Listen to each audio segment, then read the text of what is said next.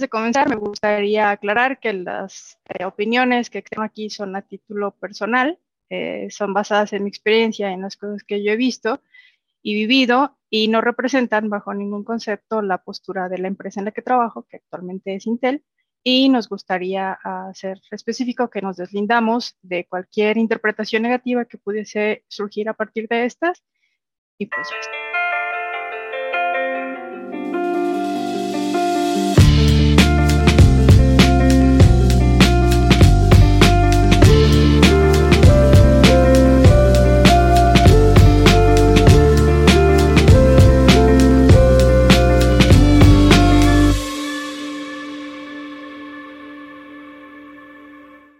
Hola geeks, ¿cómo están? Bienvenidos a un nuevo episodio de Gigi Podcast, un proyecto de Geek Girls MX. Geek Girls MX es una comunidad creada por mujeres que buscan hacer de su pasión un proyecto de vida. Yo soy Yami, hoy me acompaña en esta charla Verónica Madrigal y de invitada tenemos una invitadaza que ya teníamos aquí en la lista de espera desde hace un buen rato. Ada, Ada, qué bueno que nos acompañas en este episodio Ay, no, muchas gracias por la invitación y no me digas eso de que ya la tenían en la, me tenían en la lista porque estabas en la lista. cual me, me chiveo. Pero muchas gracias. Siempre me gusta mucho platicar con ustedes y compartir lo que sea que se pueda compartir. Y, y, mira que tenemos para platicar. Pero bueno, antes de platicar, queridos amigos que nos están viendo, queridos geeks, quiero agradecerles, como en cada episodio, por acompañarnos una vez más, por apoyarnos, con este proyecto y por pues darnos una bonita calificación siempre que se pueda, ¿verdad? Si no se han suscrito también a nuestros canales, por favor háganlos. Estamos en todas partes como Geek Girls MX, eh, redes sociales, YouTube, Spotify, en todas partes se encuentran así, Geek Girls MX. Bueno, si no se han suscrito, suscríbanse y si tienen comentarios, sugerencias o lo que sea, por favor, déjenlas también. Queremos recordarles que tenemos una sección en nuestra página geekgirls.com.mx una sección que está dedicada a este proyecto, al Gigi Podcast, en donde pueden encontrar un formulario que, llenan para, para postular o proponer a una posible invitada en este, para este proyecto. Entonces, si ustedes quieren compartir una historia o conocen a alguien que creen que, que su historia sea interesante, eh, por favor, métanse a la página geekgirls.com.mx váyanse a la sección de Gigi Podcast y llenen el formulario que está ahí y nosotros nos ponemos en contacto. Y bueno, en la parte de los agradecimientos también es muy importante agradecer a nuestro patrocinador RSS, que es eh, la plataforma en donde hospedamos este proyecto de podcast. Es una excelente plataforma. Si ustedes también tienen un proyecto, quieren emprender uno o andan buscando una buena opción, ahí está RSS. Y bueno, pues ahora sí vamos a empezar nuestra plática con Ada, que tenemos mucho aquí guardadito para, para platicar. Bienvenidos, comenzamos. Sí, primero hay que presentarla. Este, Ada Cabrales es nacida en Guadalajara, Jalisco, en el 77. ¡Uh! Club 77. es una firme creyente de que las mujeres juntas pueden lograr cualquier cosa. Computóloga, computóloga casi no me salía, ¿eh? De profesión. es una apasionada de los vinos, ya la vimos, y que por cierto me, la, me lo acabas de antojar, no más que ahorita no puedo tomar vino. Y amante de los gatos y los libros, autora de Lo que nadie está buscando, y junto a Cecilia Magaña, es coeditora en Atípica Editorial desde el 2018, que justo varias chicas sí asistieron al Geek Girl Meetup. Eh, bueno, ya les tocó tener un encuentro cercano con este maravilloso proyecto que además nos patrocinó por ahí nuestras maravillosas mochilas. Muchas gracias, Ada. Y bueno, yo soy Verónica Madrigal, que me volví a colar como co-host porque luego me dicen que me desaparezco mucho tiempo, pero aquí estoy. Bienvenida, Ada. Muchas gracias, Vero. Muchas gracias, Yani. Súper contenta de pues, estar aquí. Gracias a ti por aceptar la invitación y gracias por el tiempo que nos dedicas. Sabemos que también tienes muchas ocupaciones, pero siempre tiempo para una copita de vino y una charla Y una buena charla. Siempre, siempre lo habrá. Sí, y bueno, pues vamos a empezar porque nos cuentes el principio de tu historia laboral. Hoy vamos a platicar de tu trayectoria laboral, porque te hemos visto en varios escenarios, pero bueno, a ver, empecemos por, ¿qué estudiaste? O sea, ¿Qué? ¿De qué? ¿De qué la rolo? Eh, yo estudié ingeniería en computación en la UDG ya hace mucho tiempo. De hecho, salí de la escuela en el 98, justamente. Y eh, si vamos a hablar de mi trayectoria laboral, pues en realidad yo, algo que a mí me sirvió un montón fue que mientras estaba en la universidad, yo estaba trabajando también en el Centro de Cómputo de Alto Rendimiento de la Universidad de Guadalajara, que era el primer centro de supercómputo en todo Jalisco, que era este, súper padre porque era como en ese entonces se imaginaba uno todos un super, super centro de cómputo, ¿no? Este, paredes de vidrio, pisos alfombrados en la parte de afuera, racks de servidores así enormes con muchas lucecitas, ¿no? Entonces era súper, era súper pro, ¿no? Estar ahí.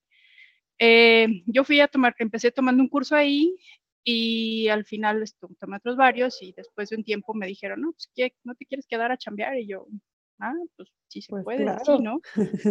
Entonces ahí fue donde descubrí uno de mis grandes amores de la vida, que fue la administración de sistemas. ¿sí? En realidad entré, a, entré a la universidad cuando estaba en el, perdón, en, al centro de cómputo cuando estaba como en segundo semestre, más o menos, y eh, salí cuando terminé la carrera y porque estaba como becaria y me dijeron, pues en realidad esto es, para que te entrenes, ¿no? Sal y busca algo para ti porque pues en realidad no hay cómo te quedes, ¿no? Entonces, primero me puse muy triste porque pues en realidad yo quería quedarme, porque era un lugar muy bonito y pues además aprendí un montón de cosas, ¿no?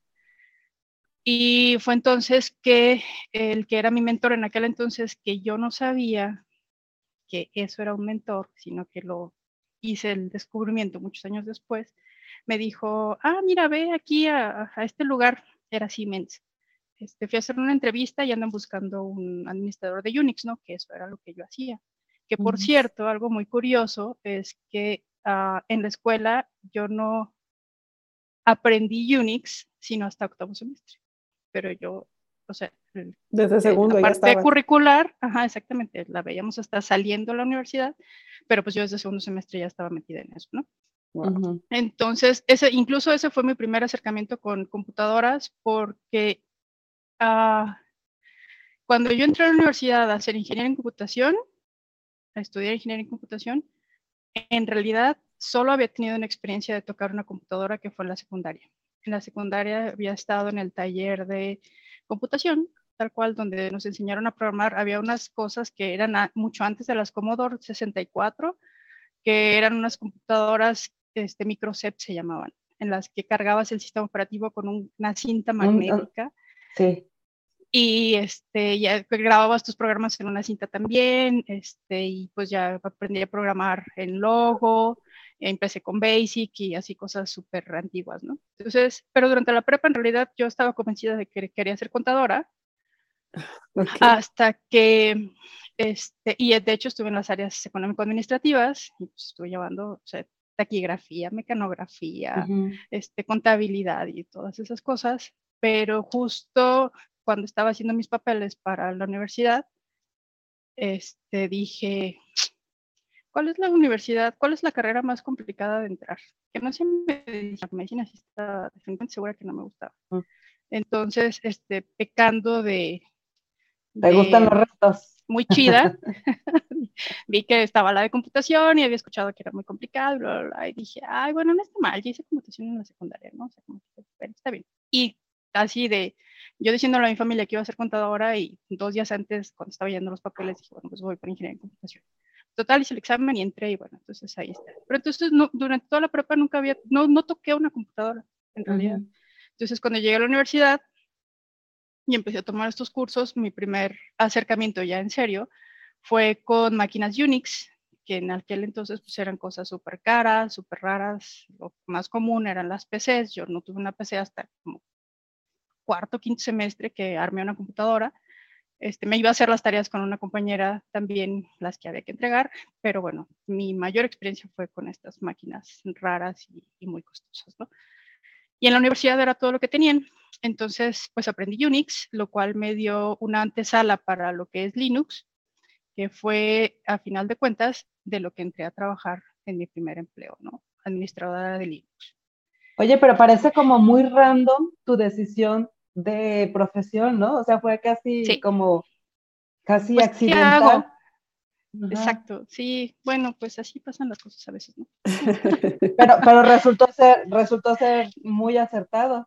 Resultó ser algo muy bueno, exacto, que es, es algo que también es, yo creo que en algún punto de la conversación llegaremos a eso, que es también una fortuna poder estar en algo que, que te apasiona, ¿no? Y que te gusta mucho pero que yo creo, yo creo que si no hubiese llegado a la parte de computación durante ese momento random de selección de carrera, este, probablemente hubiera llegado después, de alguna forma, porque hay una inclinación que ahí está, pues entonces, así como ahora quiero hacer otras cosas y estudiar otras cosas, probablemente si hubiera elegido contaduría, posiblemente en algún punto también me hubiera decantado un poquito para acá, ¿no? Entonces, pues así fue, así es la vida, hay que, ir toreándola y, tomándola como, como va pues viniendo, ¿no?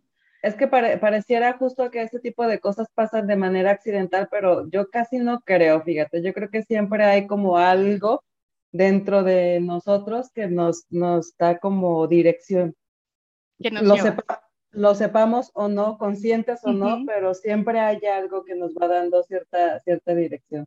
Una pauta. Sí, totalmente de acuerdo. Eh, yo creo mucho en que, o sea, ese asunto de la intuición, o sea, realmente existe, pero no es algo mágico.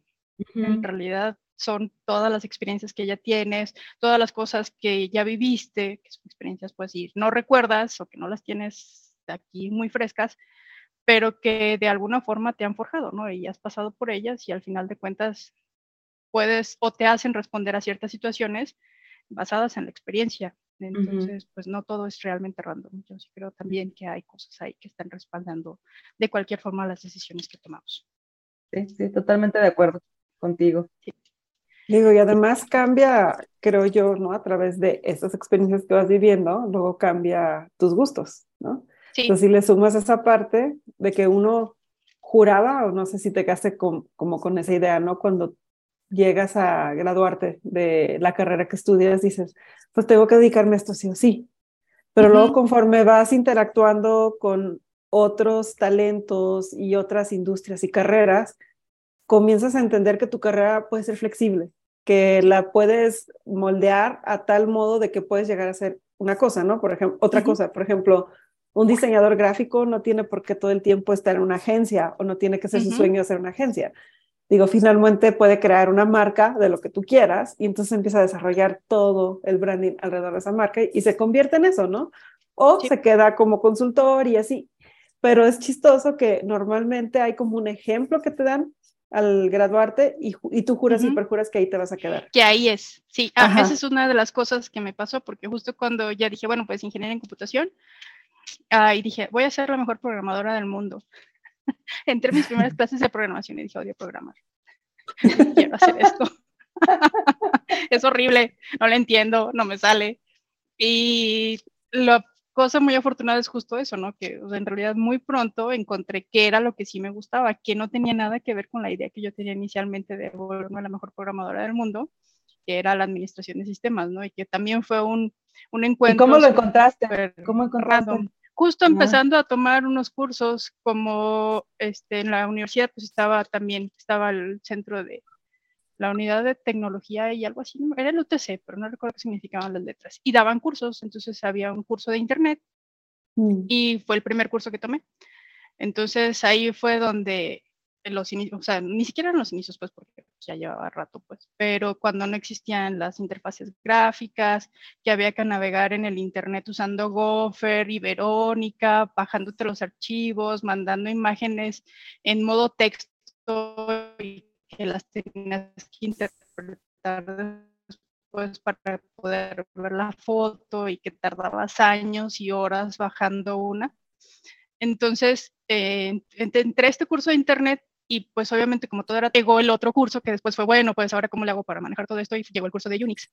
Entonces fue cuando ya fue como el siguiente stage, ¿no? Entonces ya dije, ah, bueno, pues esto se maneja así, las terminales son hasta, y las instrucciones son de esta forma, y bla, bla, bla, ¿no? Y entonces después entré a un curso de administración, que ese fue el que ya tomé en el CENCAR, y que fue ahí donde me dijeron, oye, pues como que, como que a ver qué Y ahí me quedé, y en realidad, este, todas mis oportunidades laborales iniciales fueron con esto. Entonces, ah, pues es algo que no solo fue que me gustaba, sino que también fue muy afortunado porque sé y estoy muy consciente de que saliendo de la universidad a veces es muy complicado conseguir trabajo y luego las pagas están terribles y bla, bla, bla, ¿no? Entonces hemos pasado por ahí y que si necesitas experiencia, pero eres nuevo y si no te dan trabajo, entonces de todo ese abrazo de oso de necesito experiencia, pero no me dan chamba porque entonces como agarro experiencia.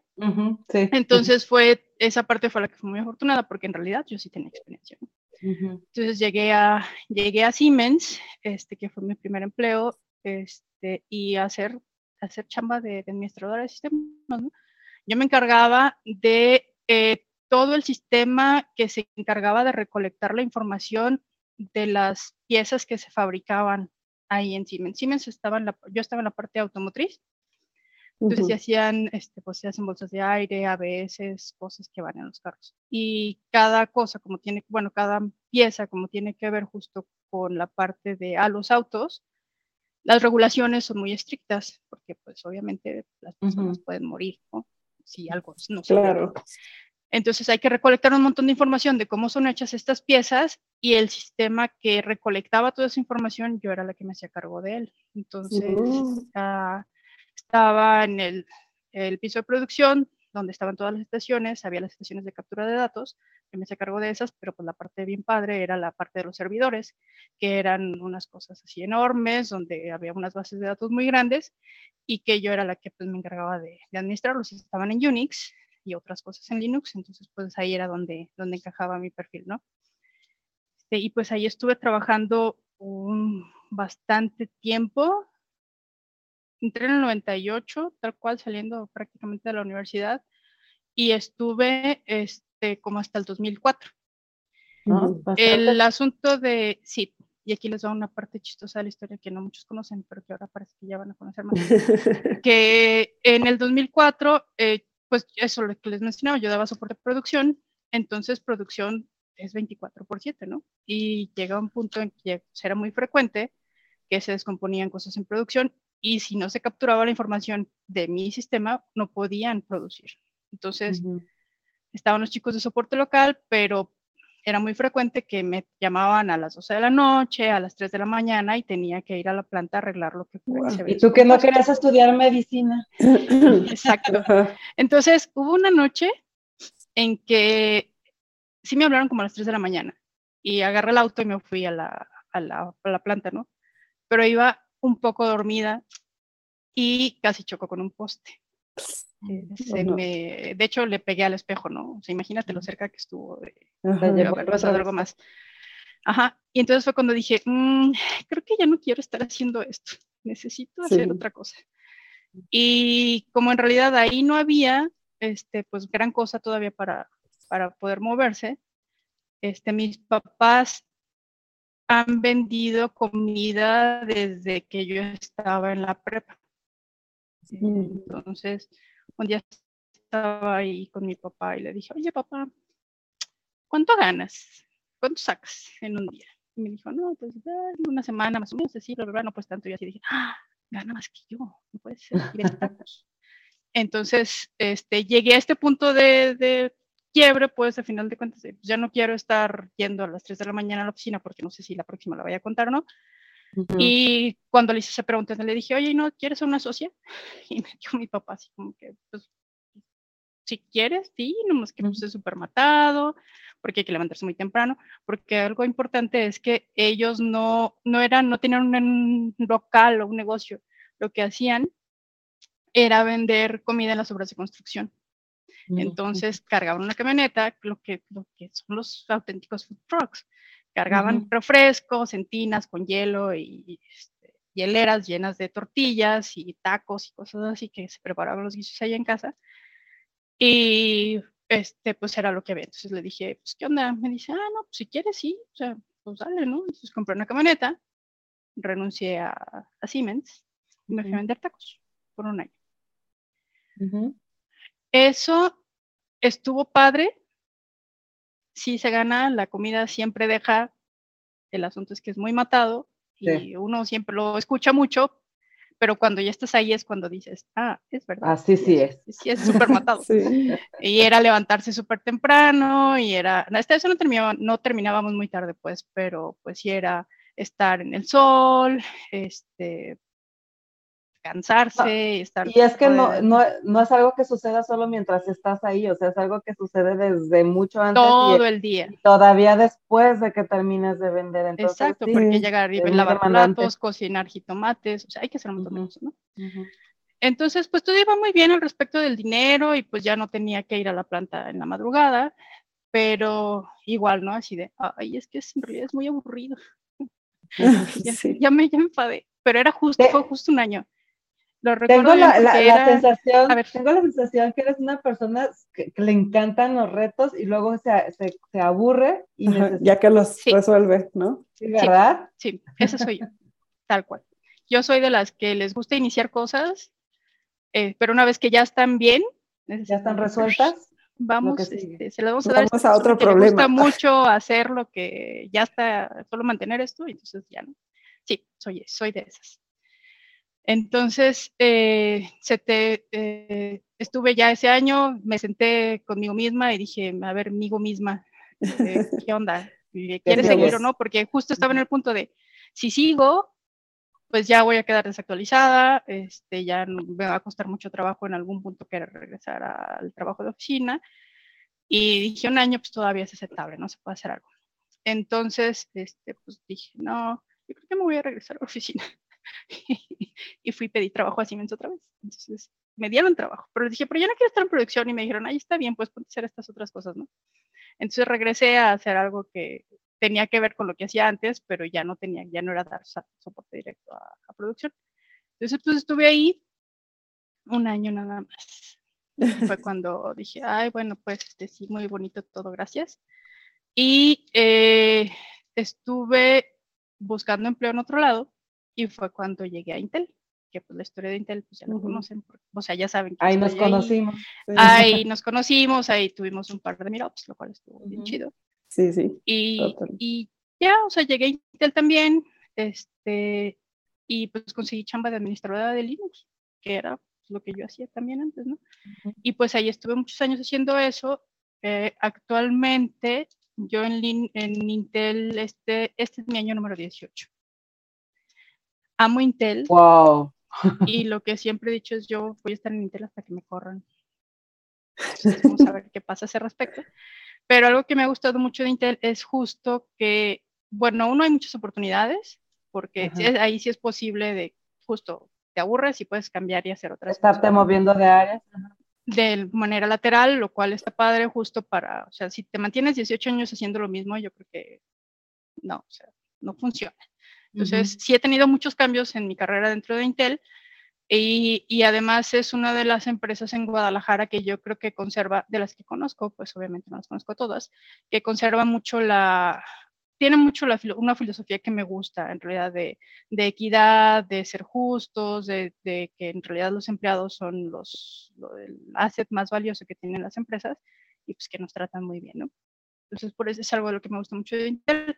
Y también parte de todo este asunto de Intel es justo su trabajo que hace con la parte de, equidad de género, que es, ya lo mencionaron y en realidad es algo que a mí me ha gustado mucho y que siempre he estado tratando de trabajar, es justo ver cómo podemos ayudar a que la brecha sea un poco más pequeña, que es una tarea titánica y en realidad no se va a resolver ni en un día, ni en dos, ni en un año.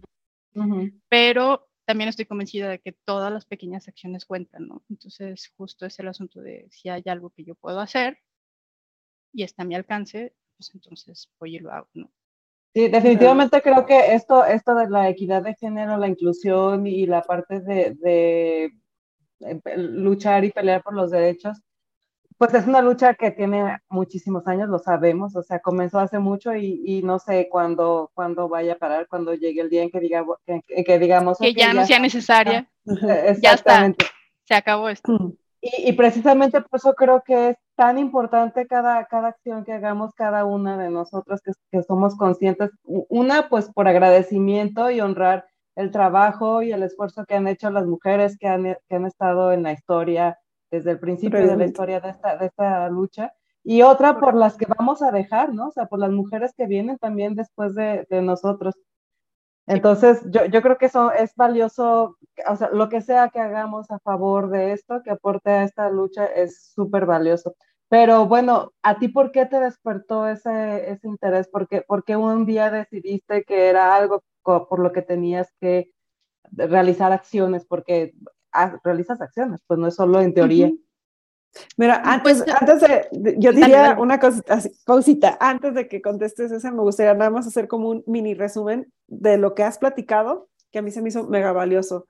Por las chavas que estén escuchando, que apenas están estudiando, un, para mí un punto fuerte que hiciste, Ada, fue animarte a dar tu servicio en algo que en realidad no tenías conocimiento.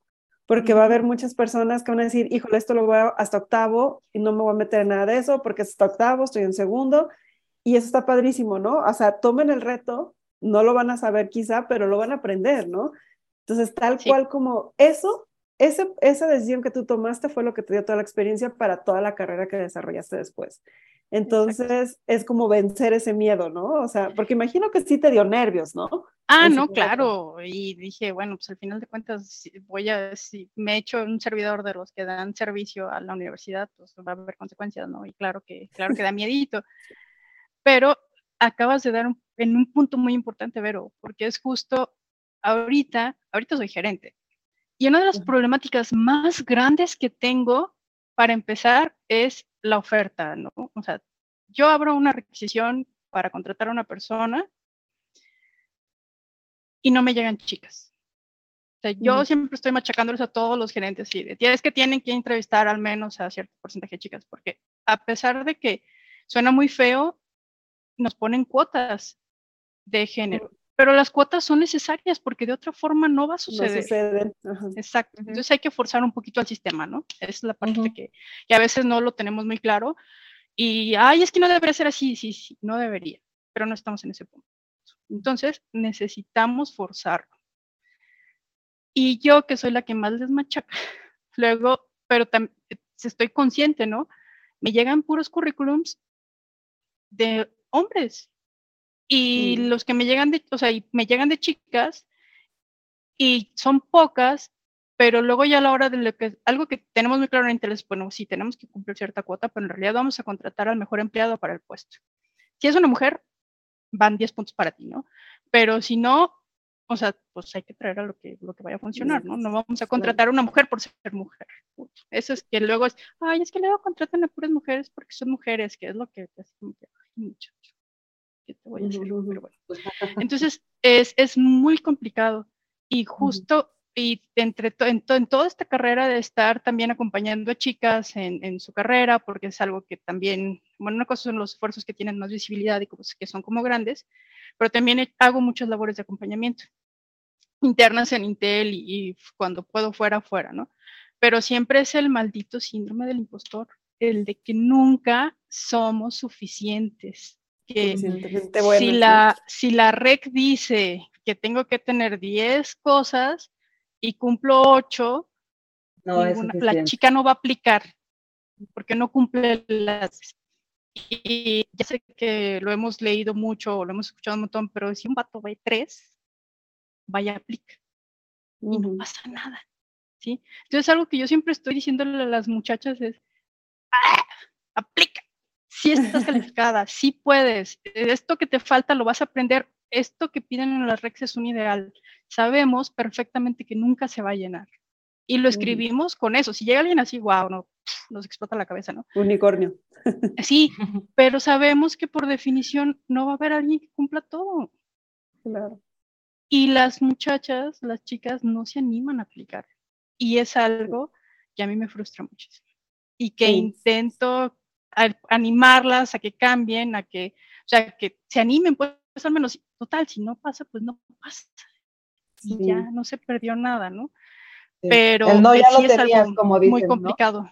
Sí, sí, pero eso ya el no pasa nada, en realidad, o sea, si, si aplicas y no pasa, pues no pasa nada.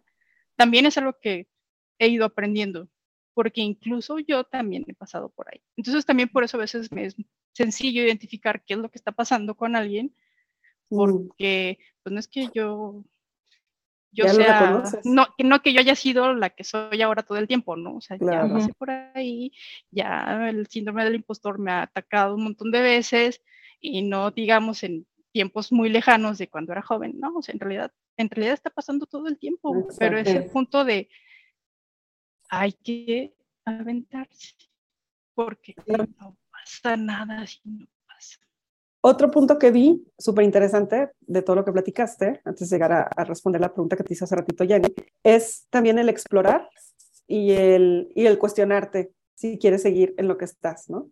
Sí. Entonces creo que es válido, o sea, porque creo que a veces nos quedamos mucho con esta idea de, que ya lo hemos platicado Jenny y yo también, de cuando nuestros papás, ¿no? Que iniciaban en una empresa y allí se jubilaban, ¿no? Y era así como, le debo mi alma, soul, este, soul alma, cuerpo, todo a, la empresa, mi alma y mi soul, en todos los idiomas. Este, y, y pues a veces puede que no estés realmente satisfecha con lo que estás haciendo ahí.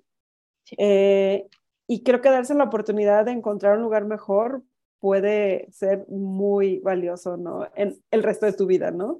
Sí. Y esa parte también está padre. Y tiene un impacto enorme, ¿no? A mí me mm. pasó justo con mi hermana. Eh, yo soy mayor seis años que mi hermana y siete años que mi hermana. Y siempre fui la niña que no daba problemas, que sacaba dieces, que cuidaba a los hermanitos. O sea, yo era así perfecta, ¿no? Y algo que no me enteré hasta muchos años después era que luego mis tíos y mis papás los machacaban a todos con que por qué no son como Gabriela, ¿no? Bueno, en mi casa me dicen Gabriela. Y yo así de pobrecillos, no, no saben lo que estoy diciendo. Vean todos mis traumas, tengo que ir a terapia todavía para vencer muchas cosas de la infancia. Y, y era el punto de mi hermana, pues, con toda esa presión, ay, tienes un vaso de impetuosa, muy bien con toda esa presión, eh, entró a estudiar ingeniería electrónica. Sufrió terriblemente. Pero cuando digo terriblemente, es terriblemente. Llegó un y, todo porque quería imitarte a ti. Porque no, no, no, estoy segura ni siquiera que quisiera imitarme. Quería satisfacer las expectativas de mi papá, que ese es otro tema que da para un montón, ¿no? Entonces la pobre estaba terrible, estaba desconsolada porque un día sí me dijo, es que no puedo con esto. O sea, no puedo. Y yo, pues no lo hagas, no lo hagas, salte de ahí. Y pues costó mucho trabajo porque fue todo este asunto de, pues, voy a la decepción de los papás y el drama y que, pero es que, ¿por qué? Y la, la, la. Lo logró. Kudos para ella. Estuvo bien chido eso. Y se fue a estudiar diseño de modas y estaba feliz. Ahorita es fotógrafa, entonces, pero en realidad ahí fue donde nos dimos cuenta de que lo de ella es la parte artística, que estaba haciendo en ingeniería en electrónica, justo por pura presión social. Es perfectamente válido arrepentirse y cambiar de opinión. Y tampoco pasa nada. Sí. va a haber drama en algún punto y bla, bla, bla, ¿no? Pero... Pero de todas formas va a haber, no, te vas a morir por eso. Es la vida. Exacto. Sí, si no es drama de tus papás, va a ser drama tuyo interno en el mejor de los casos y en el peor terminas siendo una persona muy fea, ¿no? Entonces, si no les gusta, cambien. Se puede. Y no importa cuántos años tengan, siempre se puede cambiar. Siempre se vale, se vale. Sí, y puede ser que al principio te gustaba mucho, pero en algún momento, en algún punto de tu vida te dejó de gustar y te gustó más otra cosa. También se vale, o sea. Claro, porque no somos los mismos. Yani no es la misma que hace un rato que empezamos la llamada, ¿no? O sea, yo no soy la misma cuando empecé esta copa de vino. En realidad todo el tiempo estamos cambiando. Y eso tiene unas implicaciones enormes que en realidad no nos detenemos a pensar. Cambiar también está bien. No siempre vamos a hacer las mismas. Y eso trae consecuencias. Pero no está mal. Y creo que de aquí nos podemos brincar, entonces ahora sí a la pregunta que hizo Yanni, ¿no? ¿En qué momento te das cuenta tú que debes de jalar, de que debes de mover? Porque creo que cuando ya entendimos esta constante, de esta constancia del cambio, ¿no? Incluso en lo que juras a lo que te vas a dedicar siempre. Luego es como que propagar, ¿no? Esa idea y hacerle saber a las, al resto de, de la tribu, está bien, no estar bien, está bien cambiar o está bien quedarte. ¿Cómo inicias tú, por ejemplo, esa, justamente esa misión, ¿no? Dentro de Inter. Eh, pues, no, ay, no me digas qué misión, porque suena súper enorme. Pero creo que tampoco fue algo realmente consciente. O sea, no fue de, es que voy a cambiar el mundo. O sea, no.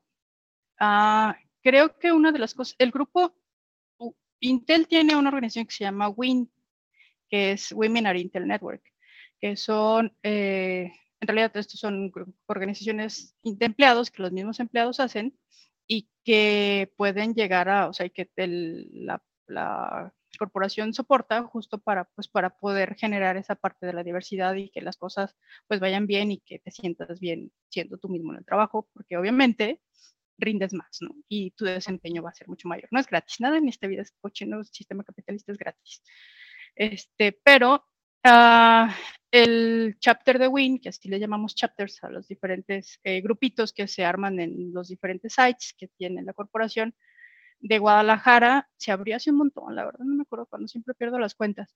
Pero estuvo bien padre cuando lo trajeron a Guadalajara, porque justo era así como que, wow, por fin va a haber algo para las mujeres. Y fue cuando empecé a conocer a más chicas, porque yo soy también el, tipo, el típico ejemplo, como muchas lo hemos estado en esa posición de ser la única chica de mi grupo. En, mi, en la escuela había bien poquitas mujeres.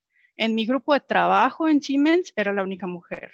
Cuando fui a Intel era la única mujer de mi grupo también. Y en realidad la cantidad de mujeres era súper bebé, o sea, era muy pequeña. Y hacer este, este chapter, institucionalizarlo dentro de Guadalajara, uh, yo creo que eran como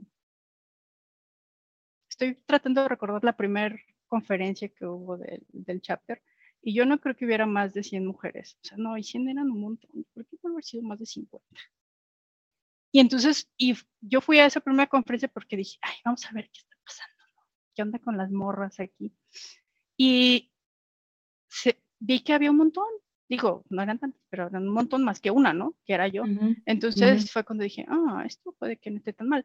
Y en realidad, justo la parte de lo que esta cosa que les mencioné de la conferencia es, uh, pues este es un, es un summit, es traer a personas que dan charlas y que, pues, mueven este montón de cosas motivacionales y que le hacen que el corazoncito a uno le, le palpite. Le palpite, ¿no?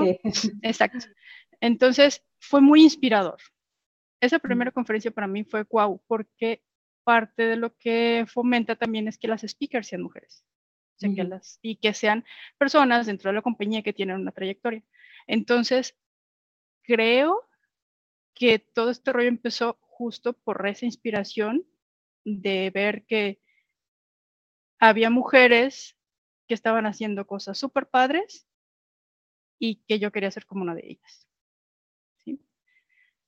Y esto tampoco lo recapitulé hasta mucho después, que es justo la importancia de los modelos, los famosos role models, ¿no? Porque es bien, es bien complicado uh, que tú digas, es que quiero llegar a determinado lugar, pero si lo único que ves son hombres, es así como que, mm, pues para empezar, ¿por qué no hay ninguna mujer, no? Y es algo que de verdad es para mí, este, y empiezas a cuestionarte un montón de cosas. Entonces, creo que específicamente ese fue el evento que disparó un montón de cosas, porque ya después yo me hice miembro de, de este grupo y pues justo empecé a ver qué es, porque también el asunto de estos grupos es que no es nada más, o sea, no son cosas estáticas, se hacen eventos, se hacen cosas, se hacen dinámicas justo para empezar a fomentar todo ese asunto de pues, fortalecer redes, empezar a conocer a otras personas y que puedan salir cosas padres de ahí, ¿no? llegó un momento, ya tenía algunos años el, el chapter, no muchos, ¿no? Yo creo que debe haber tenido máximo cinco. Y un día así, tal cual, me estaba quejando de algo con mi anterior pareja, así, que también trabajaba en Intel. No, es que esto está mal, porque no sé qué, y las mujeres, y pero es que ¿por qué no hacen esto? ¿Por qué no hacen aquello? Si en realidad sería muy fácil, Y yo misma me callé mi boquita y dije, creo que es demasiado quejarse y no hacer nada. Y entonces tomé la decisión de que, bueno, en realidad no debería quejarme. Si es tan fácil, pues órale. Dele, dele. Y ya algo de la que la chica que llevaba el liderazgo de, ese grupo en ese momento tenía, se supone que esto también, la parte de liderazgo tiene que ir cambiando justo para, pues, para que se refresque y que siempre haya oportunidades para otras personas y bla, bla, bla. Y ella ya tenía un montón de años porque nadie se quería aventar a tomar el, el rol. El paquete. Y Ajá, y entonces le dije, a ver Angie, ¿qué onda? ¿De qué se trata esto? ¿Qué hay que hacer? ¿Cómo está el rollo? Y ya me explicó y decía, es que yo ya no quiero, estoy cansada.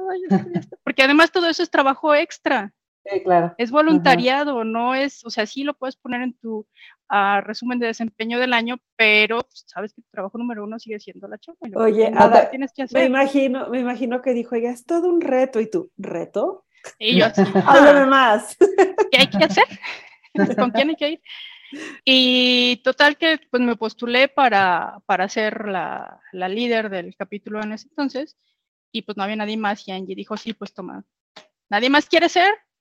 Bueno, ahí te a a las dos, a las tres se vende. Sí, que en realidad fue, sí fue un poco democrático, pero en realidad pues no había nadie más, ¿no? Entonces era así como que, y Angie estaba que ya quería soltar la papa, o sea, estaba out.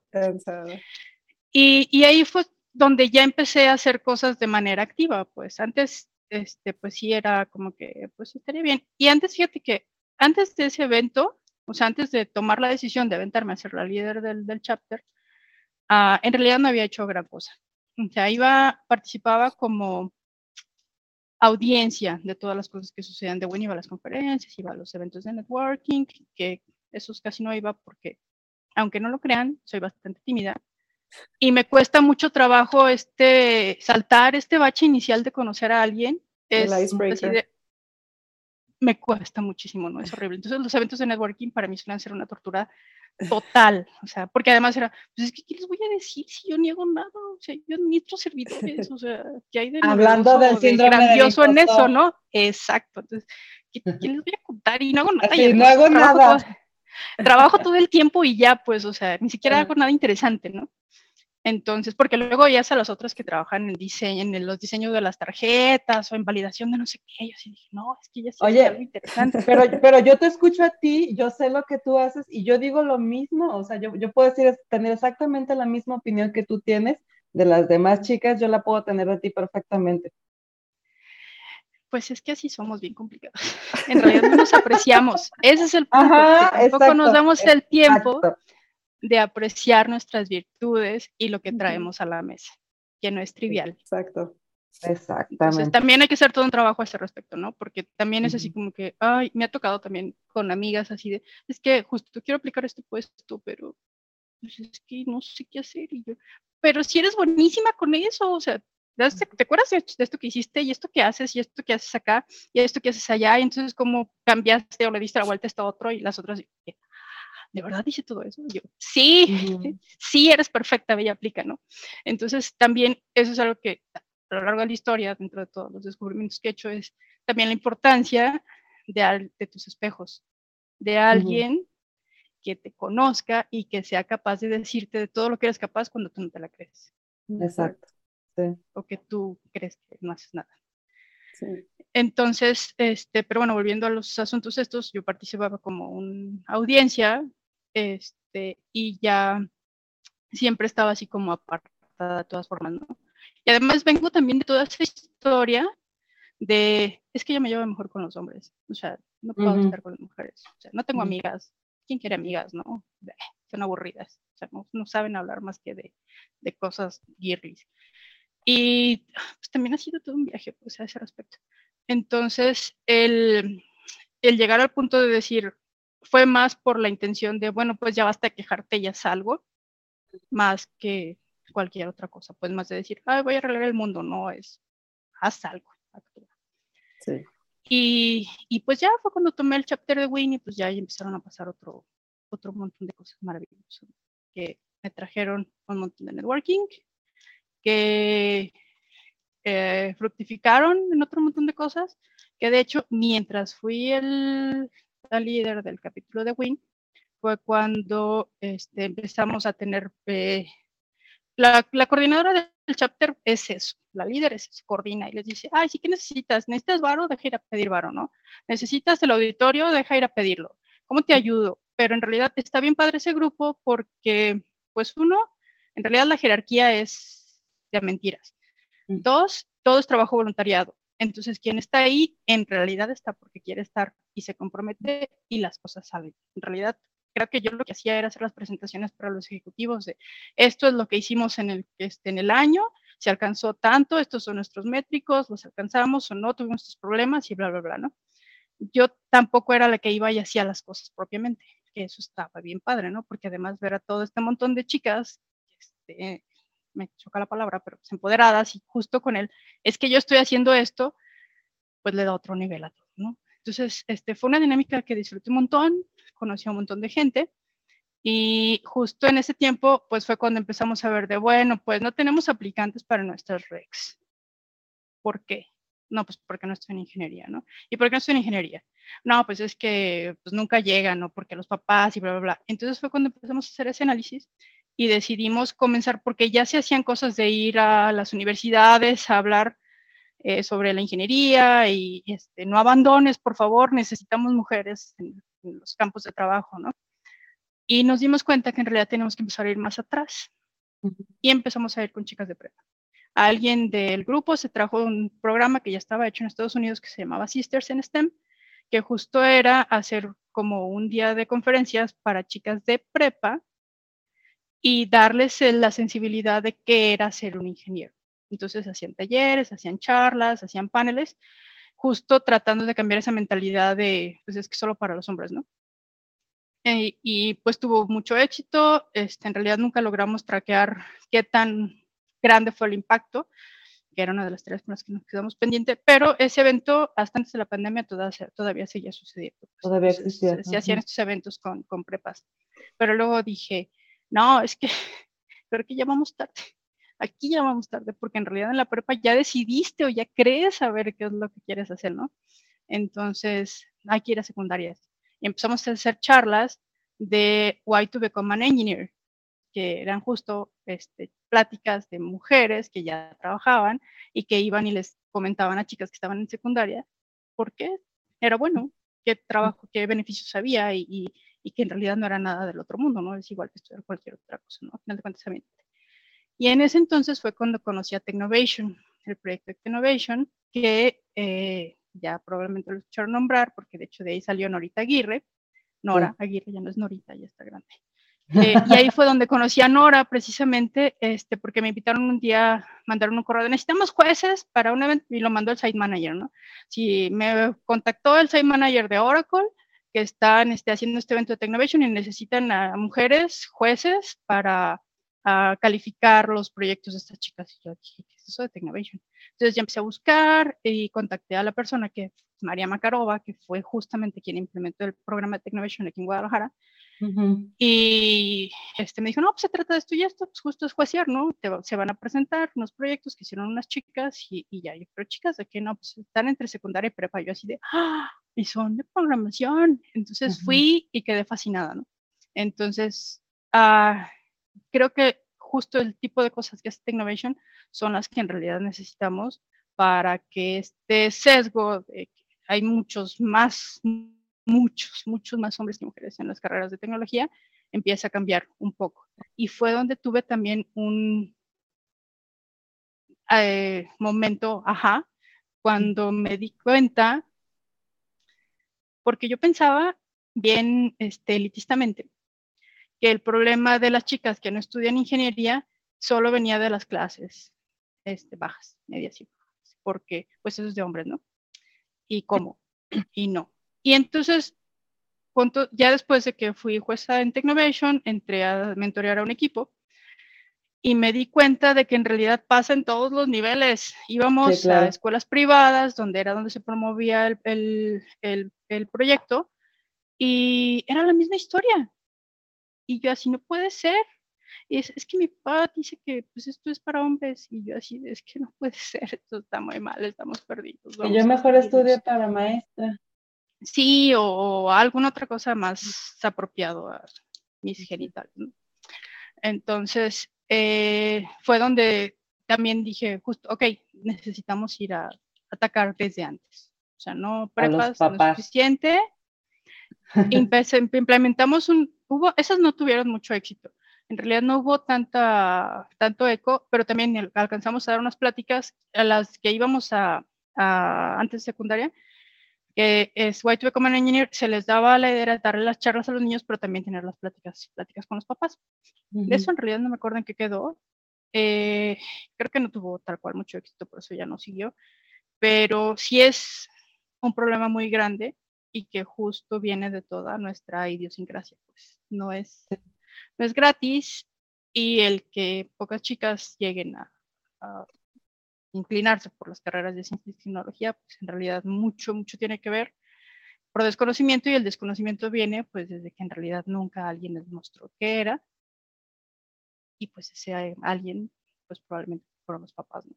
Si ya lo habían contemplado incluso, es el cuartar esa parte de decir. Sí, ah, fíjate que eso, eso me hace pensar y me lleva a la conclusión, bueno, yo hace poco justo me cuestionaba esta situación ¿no? del síndrome del impostor, porque como bien dices, es algo que nos pasa muy frecuentemente a una de estas alturas de nuestra vida, sobre todo a las mujeres, pues no, no digo que a los hombres no les pase, pero es como más común en las mujeres. Y yo me preguntaba, bueno, ¿por qué? O sea, ¿por qué, por qué es esto tan, tan frecuente en nosotros? ¿Por qué pasa así? Y lo que dices es, la, para mí es la clave, pues tiene que ver con la cuestión de educación, de generación, de costumbres, porque las mujeres, a lo largo, aunque las cosas han cambiado, a lo largo de la historia las mujeres siempre hemos necesitado de la validación de un hombre para, para tener un lugar y para ser alguien en este, en este planeta. Por lo menos en este planeta, no sé si en otros es diferente, pero la verdad es que desde el principio de los tiempos tú no eras nadie si no, si no eras propiedad de un hombre y si ese hombre no te validaba como tal. Correcto. Y entonces creo que aunque las cosas han cambiado muchísimo, es, es, sigue siendo un sesgo en el subconsciente que, que aún estamos trabajando. Digo, y no, no digo que sea lo mismo que, sea, que era hace años, pero lo seguimos trabajando, nos sigue sucediendo, está, está ahí, está ahí todavía es tota-, y es totalmente visible, ¿no? O sea, yo estoy en un ejemplo muy representativo, justo las carreras de ciencias y tecnología, ¿no? Que se nota un montón, pero pues, al final de cuentas está en todos lados. Y justo estaba oyendo el, podcast de, Adriana Aro, cuando estaba platicando en Petosa, y justo es eso, ¿no? Es el, ah, pues sí, pero es que pues es que esto no es un lugar para mí o, o, en realidad esto pues es de hombres y siempre ha sido de hombres, ¿no? Entonces es el asunto de, a justo empezar otra vez a empujar un poco el sistema, pero eso tiene que ser de manera consciente. Solito no va a suceder. Y hay que estar empujando para que algo se vislumbre por ahí al final del túnel. Todavía tenemos un chorro de camino. O sea, no hay, no se ve que vaya a acabar en nuestro tiempo. pero eh, va avanzando sí, está cambiando. Y eso me da mucho gusto cuando ya lo, lo empiezo a ver en las chicas más jóvenes. Y me da mucho gusto. Sí, claro que sí, Y esto que dices de, ir a las escuelas y eh, dar pláticas en las etapas eh, previas a tomar la decisión de, digo, ojalá la hicieran todas las carreras, no solamente las carreras de ingeniería, porque lo cierto es que en el momento en, que en el que tenemos que tomar la decisión de qué es lo que vamos a hacer por el resto de nuestra vida, que ya quedamos que se vale cambiarme, o sea, y qué bueno que se vale cambiar, pero, pero no, no estoy tan segura que estemos listos para tomar esa, una decisión así tan importante. estoy totalmente de acuerdo. Yo creo que eso de elegir carrera y casarse, debería haber leyes que te prohibieran hacerlo antes de cierta edad, porque en realidad pues no sabes lo que estás haciendo todavía. O sea, tienes un conocimiento del mundo súper pequeño y, no, ni siquiera has visto qué es lo que hay. Entonces, tener que tomar una decisión que en cierto punto puede hasta condenarte a algo, como tener una carrera que no te gusta y que luego no veas cómo salir de ahí, es impensable. O sea, qué ridículo es esa, por el amor de Dios. Debería de ser penalizado, sí, casi, casi, ¿no? Sí, sí. Sí, porque la, además está como muy basado en, fantasías, porque en realidad son pocas, somos, son pocas las personas, porque yo, yo igual que tú casi también tomé decisión, la decisión de mi carrera así formada en la fila entre, entre arquitectura y diseño, y dije, bueno. Llenando pues, la forma en la fila, ¿no? Y este, y porque no, no tenemos la información necesaria o suficiente de ninguna carrera como para decir, sí, ahora sí estoy convencida, ya vi esto, ya vi esto, ya vi esto, ya vi medicina, ya vi contabilidad, ya vi este, pintura, ya vi arte, ya vi, y ya vi que esto es lo que más me mueve, esto es lo que sí quiero hacer. Digo, y además nosotros... Quizá las cosas han evolucionado, digo, creo que nuestros tiempos eran los mismos maestros, ¿no? De, cualquier institución en la que estuviéramos que, que nos dijeran un más o menos, porque se acuerdan que hubo como una, un examen vocacional, ¿no? Los exámenes vocacionales. Ajá, para ver más o menos hacia dónde apuntabas, pero creo que lo mejor habría sido invitar a expertos en estas áreas a platicar su experiencia, ¿no? Ok, yo soy doctor. Era lo que hacían ustedes. Mi preparación. Hago esto. Ajá, fue así, este, al principio es muy matado, después sigue siendo matado, pero, o sea, ¿no? Pero tienes un montón de dinero. Ajá, pero, ajá, pero tienes un montón de dinero. Este, o, o igual en diseño, en ingenierías, o sea, contabilidad, o sea, todas estas áreas, pero que sí viniera un experto. Em, y sí, o sea, yo, por ejemplo, en, en no sé, en mi experiencia como personal fue, yo quería hacer, según esto, eh, caricaturas y yo me puse a investigar qué era lo que la gente que hacía caricaturas estudiaba, ¿no? Entonces, con base a eso, tomé la decisión que diseño gráfico, pero luego me enamoré de la carrera de diseño gráfico, todo lo que ofertaba, y dije, ay, no, pues con esto puedo hacer un montón de cosas. Y ya después cuando investigué cómo se hacían las caricaturas, que era dibujar cuadro por cuadro, y dije, no, Dios mío, no tengo esa paciencia, o sea, jamás. Ay, no, gracias. No, entonces, claro que me quedé, pero sí había como por lo menos ese gusto, o, ajá, o no sé cómo decirlo, como, sí hice clic con la carrera de alguna forma, ¿no? Que también es súper afortunado. Sí, y, que de todas maneras termina cambiando, ¿no? Porque ahora estoy en una parte más analítica, pero que vuelvo a lo, que decíamos al principio, ¿no?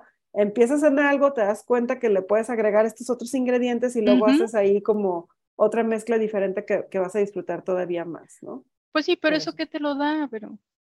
La experiencia. La experiencia y ver qué hay y ver cómo... la, la apertura de, de conocimiento. Aventarte. De, experimentar. Otra vez, aventarte el ruedo a las cosas que no sabes para ver si sí te gusta o no te gusta. Claro. Y, que te voy a decir algo.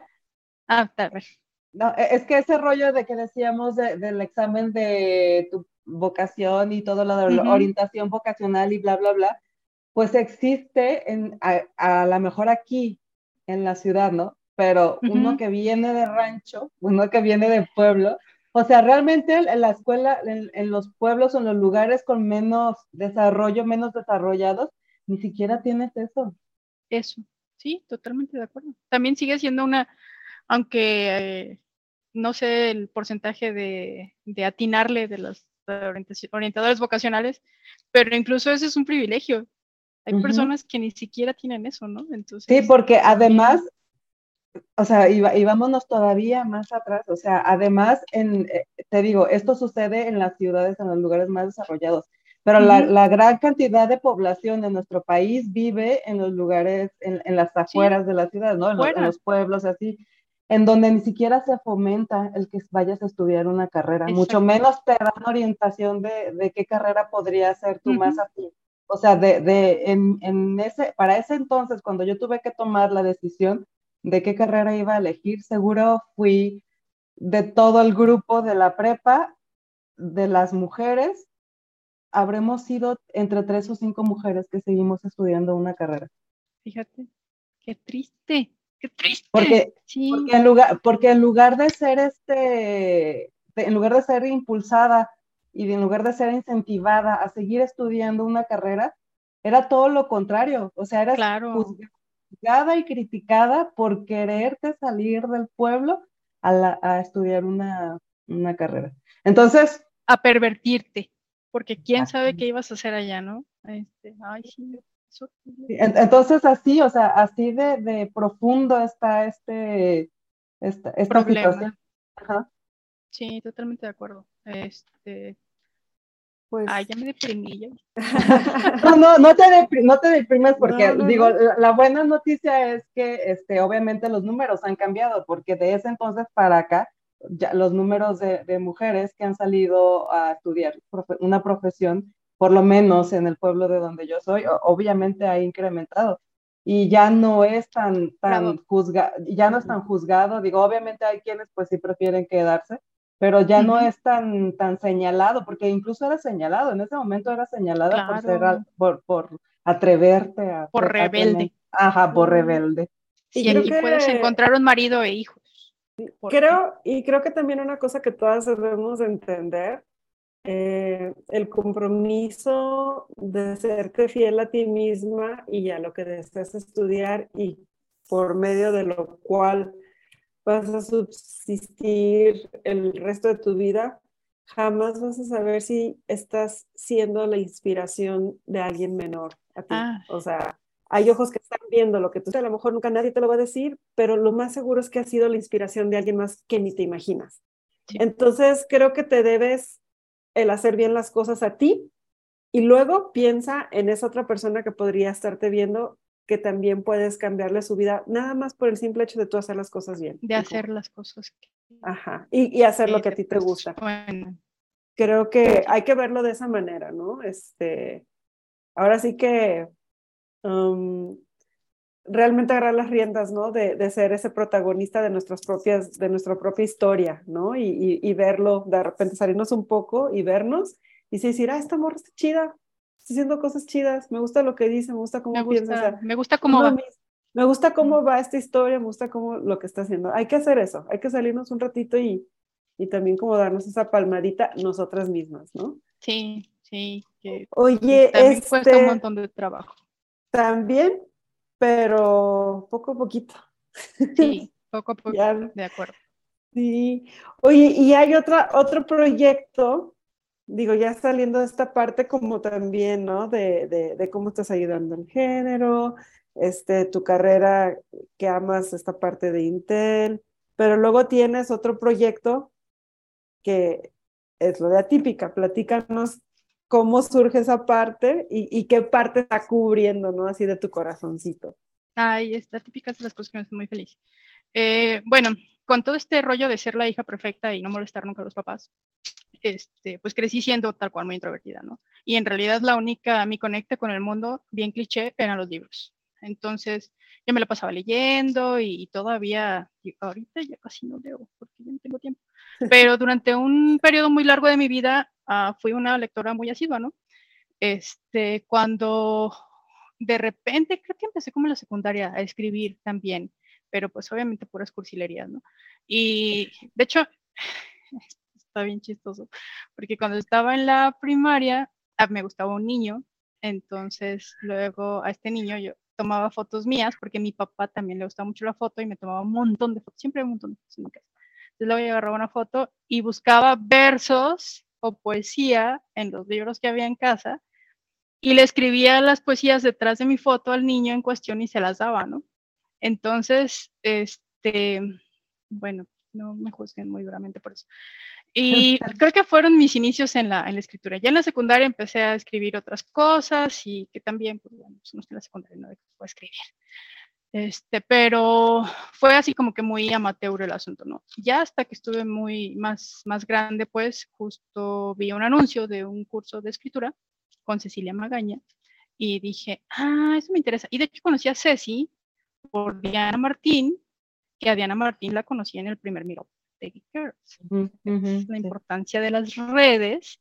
Este, entonces, eh, tomé ese taller con Ceci y luego me inscribí a otro taller con ella misma y pues estuve ahí un tiempo también escribiendo, ¿no? Entonces, después, ese taller terminó en que Ceci dijo, bueno, pues, queridos este, alumnacios, este taller pues ya se termina, pero los quiero animar a que hagan un libro. Y todos así de, ah, no, no puede ser, ¿cómo escribir un libro? Si ¿Cómo crees? Si no, somos, si no somos nada, o sea, nadie va a querer publicarlo, ¿no?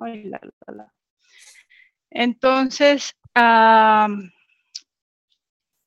nos llevamos todo el rollo de hacer un ejercicio para hacer un libro de cuentos en conjunto, ¿no? Una colección. O sea, no, si nos daba mucho nervio publicar algo todos nosotros solos, que ni siquiera tenemos material además, fue, pues hagámoslo todos juntos y fue, ay, bueno, está bien, eso suena mejor.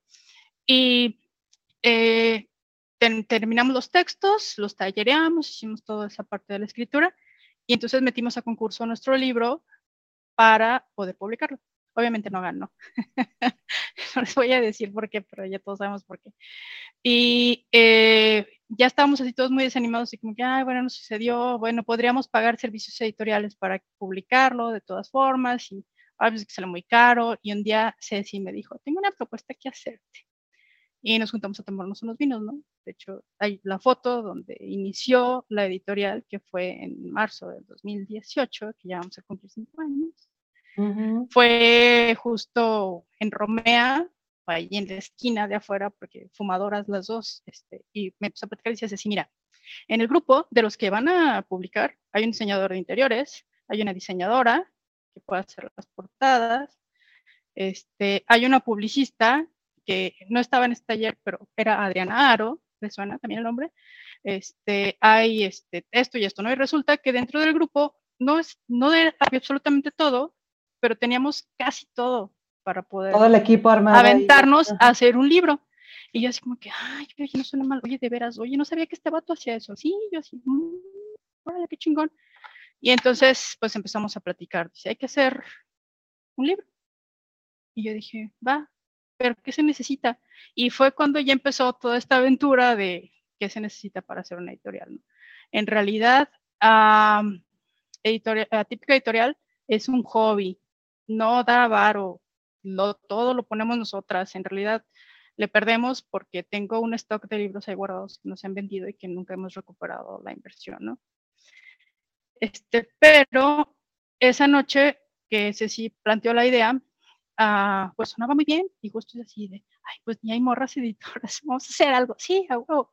Entonces nos aventamos también a llevar todo este proceso de, bueno, ¿qué se necesita? Porque pues tampoco sé si nunca había hecho trabajo editorial, o sea, sí escribía y es una escritora fantástica, pero nunca había estado de este lado de, de hacer un libro, ¿no? Entonces, pues nos pusimos a investigar, nos metimos a un curso y fue cuando dijimos, sí se puede. SAS, hay que aventarnos. Y ahí vamos, ¿no? Las dos. Este, y algo que a mí se me hizo súper padre fue justamente este asunto de a definir nuestra marca, que Adriaro fue la que nos llevó por todo ese proceso. Entonces, el proceso que contó de, de a toda la marca de Impetuosa fue algo similar con lo que hicimos con, con Atípica. Y pues ya estuvimos ahí, nos divertimos un montón y luego tuvimos un montón de conflictos porque Cecilia era así, es que si luego tenemos que hacer esto y yo no, Cecilia, no, es un hobby vamos a hacerlo así, vamos a hacer estos libros, ya, luego vemos. Hay que, y hay que darnos un año, en un año nos volvemos a presentar, platicamos y decimos, bueno, esto sigue, no sigue, no pasa nada, Cecilia, no pasa nada, vamos a intentar. Y Cecilia dijo, ¡Sas! Va. Y entonces nos aventamos a hacer nuestra primera colección de libros, que fueron justo a estas publicaciones de estos chicos que estábamos en el taller de cuento. De los cuentos. Eh, exacto, y que además fueron unos libros así súper pequeñitos que son los que llevamos a la, a la charla de Ceci que dio ahí en el último Miro, que son, en realidad son plaquettes, o sea, son libros de cuarto de tamaño, de un cuarto de hoja de tamaño carta. Tamaño carta. Este, y unas letras así enormes para que alcanzaran a hacer 60 páginas y que pudieran tener un lomo, pues, y ya no que no fueran un panfleto o un folleto, sino que fueran un libro, porque tenían lomito, ¿no? Entonces, ah, pues ahí empezó esa aventura y en realidad, este, cada año Ceci y yo nos sentamos a renovar nuestros votos y ver si queremos seguir con este asunto. Y pues ya vamos a cumplir cinco años. Cinco este, pero, pero así fue el... Siempre me han gustado los libros, siempre, o sea, siempre me ha gustado leer, nunca les había puesto tanta atención a los libros hasta ya hace un tiempo y fue después cuando vino Atípica y ahora es así de, ahora veo los libros y digo, este libro está bien feo, perdón, pero te quedó muy mal y, veo otros y así los de editorial Ciruela que digo, wow, no, qué librazos son, con razón salen tan caros, de malditos. Entonces es, eh, Atípica es, es pura gozadera.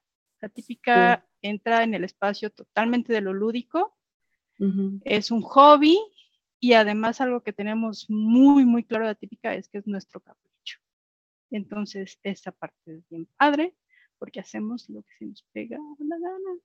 Pero ves, entonces... a quien nosotras queremos, como nosotros queremos, tenemos nuestros, eh, este, nuestros tirajes súper pequeños y en realidad le damos la forma que nosotros nos, nos gusta y con lo que podemos, porque pues, no vivimos de eso. Y, nada sí, lo que te iba a decir, no, no, no, le ganan dinero, pero sí le ganan muchísimas otras cosas. Placer. Placer es la palabra. Entonces, pues es esa típica y por eso me hace latir el corazón, precisamente porque es algo que pues sale. Te disfruta, te divierte. Muchísimo.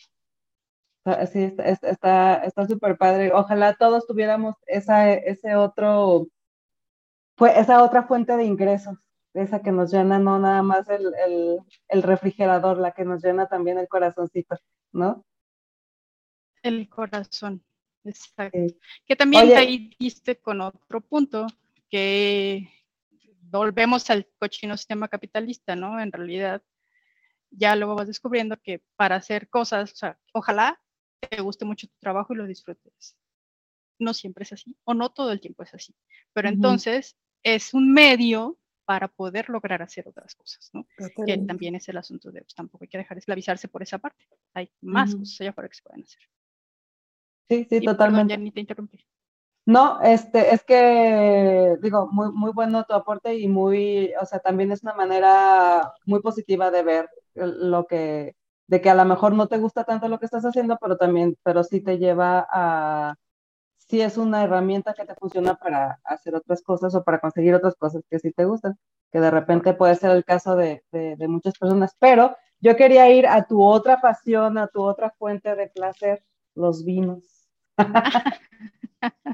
Ay, tantas pasiones. Ay, qué padre ser viejo. Este, sí, yo ah, también llegué a los vinos a través de una historia larga, ¿no? O sea, no me gustaba en la prepa, me acuerdo, en la universidad me acuerdo que luego tomaba cerveza y decía, ¿cómo pueden tomar esta cosa? Sabe horrible. Y en realidad yo no empecé a beber hasta ya mucho más grande. Bueno, mucho más, no, ya como los finales de la universidad. Este, pero en realidad yo empecé con los cócteles y la empecé por un vato. En realidad yo tenía un novio que este, él era, vive, en Ciudad de México, no se ha muerto, pero ya no es mi novio. Y un día vino a Guadalajara, hizo una cena para mis amigas y preparó un martini. No era un martini seco ni el de James Bond, el casual, ¿no? el, el estándar. Era un martini que además estaba de color rosado, así como translúcido. Y yo así de, ¡ay, esto se ve hermoso! Y además sabía buenísimo, ¿no? Entonces ya después rompimos y le dije, pásame la receta de San Martini. Dijo que me la pasó, pero obviamente no me la pasó porque nunca salió igual. Entonces uh, dije, ah, pues cómo no tiene que salir. Pero entonces empecé a experimentar un chorro con cócteles y en realidad empecé con la mixología. Pero súper este, bien, nada estudiado, todo empírico. Entonces nos ponemos unas guarapetas probando aquellos martinis y va, va, a haber muchas personas con muchas historias de esos martinis, este, porque además eran bien divertidas.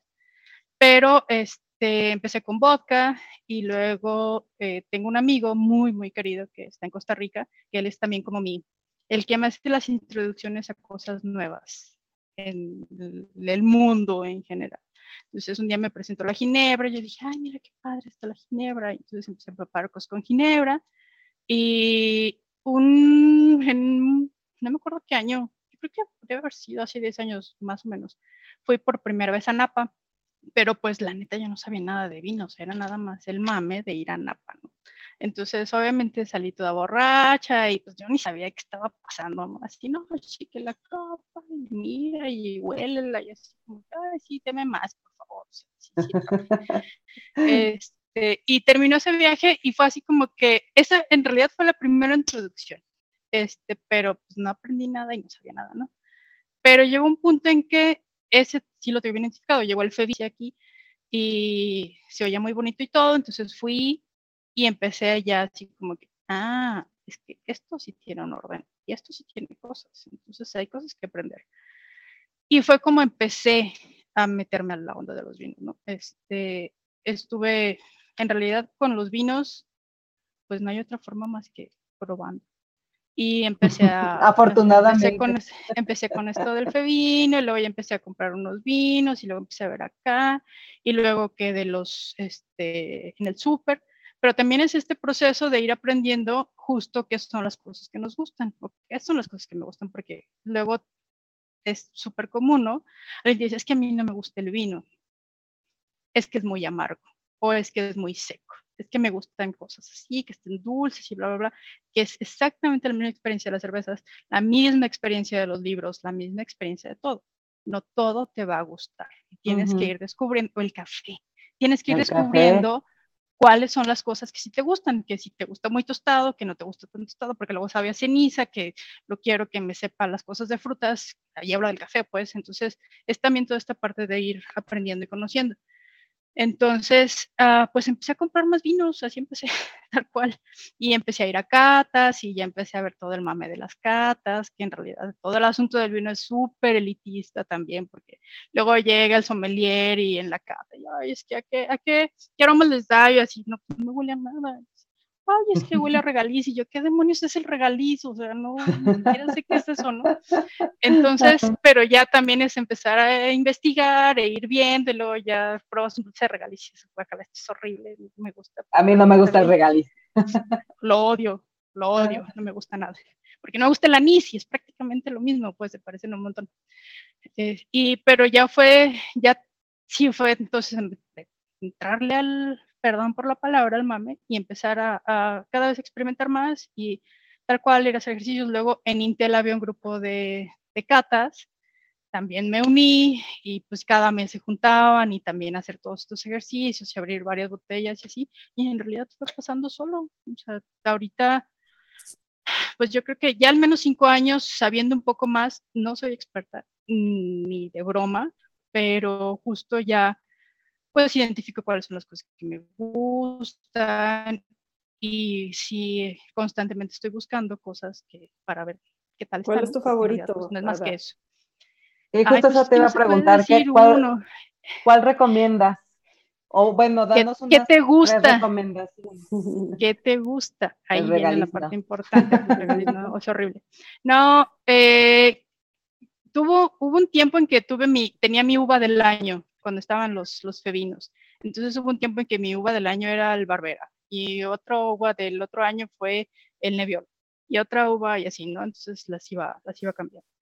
Pero en realidad a mí algo que ya aprendí, que es sumamente importante para el vino, es el acompañamiento.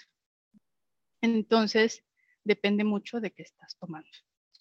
Y, bueno, uno es eso, y la otra es, pues, cuánto es tu presupuesto porque hay vinos que son carísimos, que los vas a probar y vas a decir, ya me pasó, compré una botella carísima, yo dije, perdón, mi paladar no está tan refinado. Me pareció, me, discúlpenme, fue muy ordinario, ¿no? Para lo que costó la maldita botella. Pero en realidad es más bien, este, después podemos platicar, pero justo es, pues, como que te gusta. Yo creo que para alguien que está empezando, con el asunto de los vinos y que justo no les gusta este asunto de que es muy seco, que es la parte de la astringencia, eh, o que no les gusta muy amargo, o así. Hay cosas que son muy fáciles de tomar, como las uvas del Merlot y el Malbec. Por lo regular, cualquier cosa que te compres de esos va a ser muy aceptable y que los puedas ah, disfrutar sin necesidad de hacer todo este ejercicio de, bueno, es que sabe a y, hay una gran, una gran variedad de, precios, ¿no? Dentro de... Exacto, también de esos. sí, sí. Y no necesariamente, o sea, no es una regla general que entre más caro mejor, pero sí hay una tendencia. Entonces, este, pues en realidad hay uno que me gusta mucho, que después creo que tuvieron una cosecha que me pareció bastante mala y dejé de comprarlo, pero cuando hice todo este anuncio de que mi uva del año es el Nebbiolo, era uno de Lacheto, que si me escucha mi esposa en este momento va a decir, ¿por qué los Lachetos? Pero creo que es un vino bastante fácil de, tomar y que está, bueno, ya no está, todo el vino está bien caro ya ahorita, este, y que solía estar accesible, ¿no? Pero creo que en realidad, si quieren empezar con los vinos, lo que les puedo recomendar es comprar una botella, pero acompáñense de más personas. Porque entonces si se juntan cinco, les toca de una copa. Y si no te gusta, pues no fue más que una copa y ya en realidad no vas a tirar una botella que si estás sola, pues luego te pesa, ¿no? Así como, ay, no me gustó, ¿qué hago? ¿Lo tiro a la basura o qué? Entonces, ah, algo que siempre ayuda y que fortalece mucho las relaciones interpersonales, porque yo insisto que el vino es el mejor lubricante social, es, pues, compártelo con alguien, o sea, compra una botella, o sea, si no sabes todavía para dónde vas o qué es lo que te gusta, compra una botella entre varios y o compren dos. Y entonces ya ven, ya puedes ir encontrando qué cosas son que te van, que van a ser diferentes al de tu compañero de cata, ¿no? Pero el chiste tal cual es empezar a, a experimentar. Creo que es la mejor manera. Y si quieren que les recomiende algo especial, pues luego hablamos en privado, ya para hacerles un cuestionario más así de, bueno, que, porque luego si me tengo un, tengo un amigo que luego me decía, este, oye, voy a ir a una reunión con mi suegra, y, pero le gustan los vinos, sí, así, así, así, mi presupuesto es de tanto. Y yo decía, ah, bueno, puedes comprar este, este o este, ¿no? Y ya, entonces, ah, no manches, les encanta, ay, qué la recomendación. Pero en realidad eso no es más que estar borracho todo el tiempo, pues en realidad es estar probando y viendo qué es lo que hay y ya más o menos tener un norte, ¿no? Que eso es justo lo que trato de hacer con mi Instagram, que si van y se echan una vuelta por mi Insta, en realidad es mi diario de vinos, más que otra cosa, ¿no? ya lo hemos visto. A mí se me olvida, luego también, porque luego igual estás borracho y se te olvida la etiqueta, nunca te acuerdas, nunca lo anotas, y es que ese vino estaba buenísimo, ¿cuál era? Entonces, ese es mi Voy, voy a mi cuenta de, Instagram y de llevar el registro. Sí, a veces luego voy a las bodegas donde compro vino y así como que, ay, oye, es que este, este, ¿lo tienes todavía? Sí, ah, bueno, dame otras botellas. Y más si eres como yo, yo soy súper visual, o sea, yo igual soy malísima para los nombres en general, nombre de lo que quieras, personas, país, actor, película, lo que sea. Pero si veo la etiqueta, si veo así, ¿te acuerdas? ah, esto. era este. Ajá. A veces voy a la tienda a eso, o sea, porque no sé cuál es, no sé cómo se llama, pero si voy a la tienda. Pero quieres, si tienes que ir a ver. Ajá, ajá. Sí. sí sí, así, así, pues así funcionamos. Yo en realidad soy malísimo para las etiquetas y para los nombres también, entonces, pues mejor los voy guardando. Vas a, vas a tu cuenta de Instagram. Exacto. Sí. pues justamente, justamente eso nos lleva a la parte de las redes sociales, que por favor, Ada, compártenos tus redes sociales, tanto la de las de la editorial como las tuyas, o donde sea que la gente que nos está escuchando pueda conocerte un poquito mejor o incluso hasta te pueda comentar. Ok. Ah, bueno, la que tienen, las dos cuentas que tienen más movimiento ahorita, en realidad son las de las de Insta, tanto la editorial como la mía. Mi cuenta en Instagram es arroba cabrales y la de la editorial es arroba típica editorial, ¿no? Que la de la editorial, pues en realidad está como medio dormida porque tampoco hacemos muchísimas cosas, ¿no? Hacemos dos o tres eventos al año. Y en Facebook soy este, pues búsquenme como Ada Cabrales y pues también ahí, ahí salgo. En realidad, todo mi contenido, que Facebook ya casi no, me da mucha flojera Facebook, ya por eso también voy más a Instagram. Pero en realidad todo es público y porque pues justo es, este, no les cuento mi vida ni nada, porque luego pasan cosas, ¿no? Pero sí pues, las cosas interesantes. Saber tu vida. Exacto. Luego se decepcionan. Mejor sigamos manteniendo el, misterio. O todo lo contrario. Eh, este, entonces, ay, no, no hablemos de acosadores. Pero sí está ahí, pero justo es, comparto cosas, pues, son personales, pues, cosas que me gustan, cosas que encuentro interesantes, entonces, pues, están ahí. Eh, en Facebook también la editorial la pueden encontrar como atípica editorial. Y pues ahí vamos, creo que Facebook es el que tiene más movimiento de, de la editorial y ahí publicamos, prácticamente es para publicar eventos y cosas que vamos haciendo también. Pero bueno, aunque no, no, aunque ustedes no tengan mucha actividad, este también es una, un medio por el cual la gente que se va enterando que existe atípica como editorial y a lo mejor tienen algún proyecto o tienen algo que por, por medio de las redes sociales pueden llegar a tener contacto. Así es. Pues muy bien, muy, muchas gracias, Ada. Eh, ha sido una vez, se pasó rapidísimo el tiempo y sí. me gusta la platicada. Aquí nos podemos quedar todavía otro ratote, ¿no? Siempre hay mucho en qué platicar. Sí, la verdad que sí. Es un gustazo tenerte aquí. muy ameno. Pues ah, de eso se trata, la verdad es que pues es nada más un ratito de estar platicando de las cosas que, que nos gustan y de compartir nuestras historias y, nuestros puntos de vista, que igual y habrá alguien por ahí que nos está escuchando que coincida o no con, con ellas también. Sí, que es totalmente válido, cualquiera de las dos. Exactamente. De hecho, eh, se trata un poco de lo que decía Verónica hace rato, ¿no? De compartir, porque creo que lo que hace, eh, lo, aporta bastante el hecho de que existan estos espacios en donde mujeres que nos dedicamos a hacer lo que nos gusta estemos este, compartiendo nuestras historias.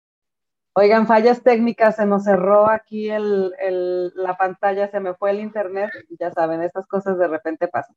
Pero bueno, la, la verdad es que ya estábamos casi al final del, del episodio. Hola. Y este, se parece al tuyo, Beba, se parece sí, yo tengo a botón. Igual. él es Kenzo, es un gato, es un gato. es un gatote enorme, sí se parece a, a Botón, el que Vero tiene también en su casa.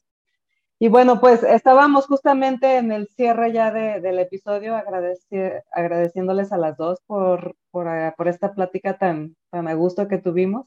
Ojalá no sea la última vez, ojalá tengamos la oportunidad de luego platicar de otras cosas y a lo mejor hasta más extenso en vinos y ya nos des ahí este, unas recomendaciones más personales. Sí, eh, justo es lo que les iba a decir, pues en realidad disfruté mucho, muchas gracias por la... ¡Ay, hola! Reunión de gatos, mira. Saludos, sí. Mira, mira, botón, un compa. Eh, para los que nos están escuchando, vayan a YouTube para que conozcan a los gatos. A los gatos. Sí, eh, yo, hay que juntarnos y, y de, de, todas estas cosas y de, y de vinos y de las otras cosas que se nos ocurran. Está, está padre. Sí, claro que Muchas sí, gracias. Claro que sí. Pues gracias a ustedes. Y gracias, gracias a todos a... los que se, a los que se quedaron hasta el final del episodio. Eh, recuerden que nos pueden seguir en todas las redes sociales como Kikos MX. Nos pueden dejar sus comentarios, sugerencias, todo estamos ahí al pendiente. Tratamos de contestarles todo lo que nos, nos dejan en, en las redes sociales, en el, en el canal de YouTube, en todas partes.